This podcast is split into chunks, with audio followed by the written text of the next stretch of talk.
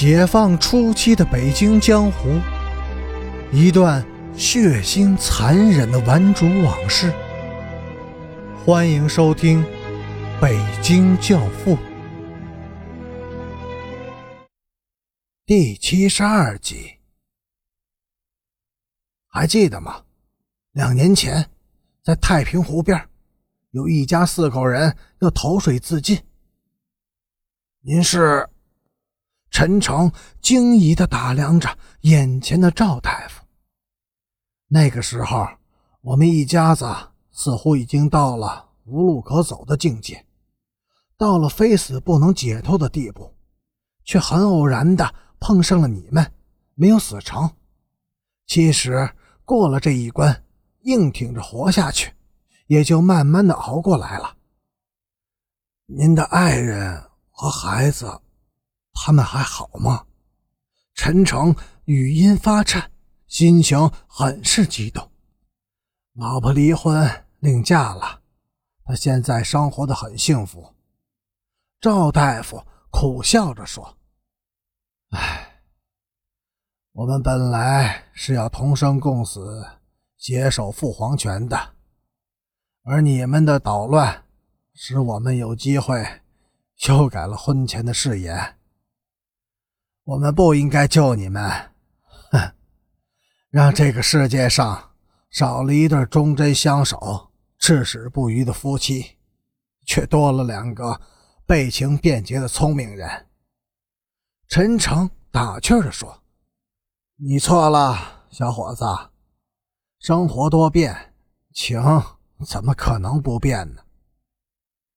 走到院门时，陈诚又说。赵大夫，请教你一个问题：怎么才能把自己喜欢的女人追到手呢？把女人追到手，哼，简单，靠的是技巧和机遇。但是，想要得到女人的心的话，就要有为她和她的事业而献身的勇气了。院门外的台阶上趴着一个人，腰上挨了一刀。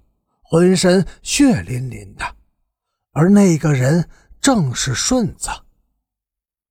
陈北江也怀孕了，经期已经过了二十几天，还是没有动静，呕吐、心烦、想吃酸的，自己摸摸肚皮，硬硬的、鼓鼓的，而且一天比一天膨胀起来。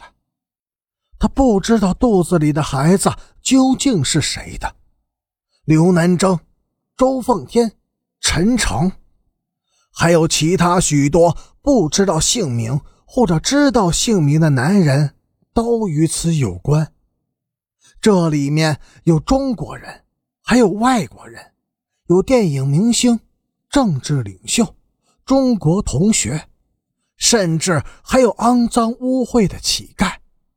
就像周凤天所说的，足足有一万人。山村的风雪之夜，既使他感到了报复后的快感，又使他隐隐的感到一种后悔和不安。强迫男人们去强奸一个女人，到底是为了什么呢？当时他对刘南征说。王兴敏代表了与我们敌对的那个阶级，她不是一个普通的女人，而是一个阶级的象征，或者说她本身就是那个阶级，因此必须彻底的征服她，而不是简单的毒打一顿了事。征服的含义是什么呢？就是侵略、占有和强暴。刘南征严肃地点了点头，以一种战士的雄姿和殉道者般的勇气，毅然地推开了那道屋门。后来，小屋里传出来厮打和争斗的声响，但是并没有哭喊，没有哀求，没有哭泣和呻吟。是的。阶级斗争就是在无声无息中拼出个你死我活的。